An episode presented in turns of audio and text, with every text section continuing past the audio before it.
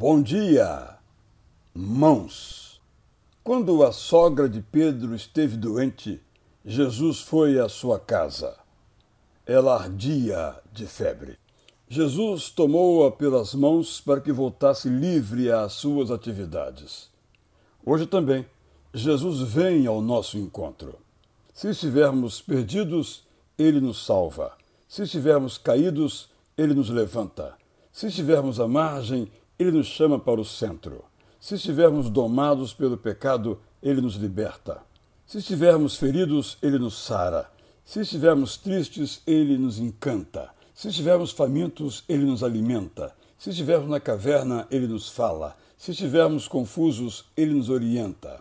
Se estivermos chorando, ele nos recolhe as mágoas. Se estivermos felizes, ele nos aplaude e nos sustenta. Se for necessário, ele nos faz caminhar sobre as águas. Ele vem sozinho porque tem todo o poder, ou traz seus amigos para que seja mais forte o som da alegria.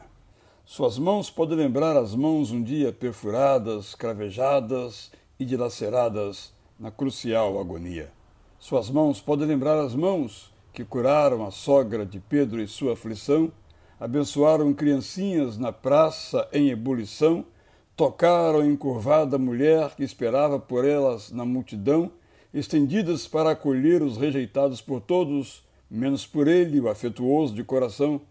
Fizeram um chicote para corrigir os errados reverenciados como donos da religião. Suas mãos podem ser as mãos de amigos oferecidas para nos acolher. Suas mãos podem ser as mãos de profissionais dirigidas a nos entender. Suas mãos podem ser as mãos dos médicos preparadas para nos atender. Suas mãos podem ser as nossas quando as dispomos para socorrer.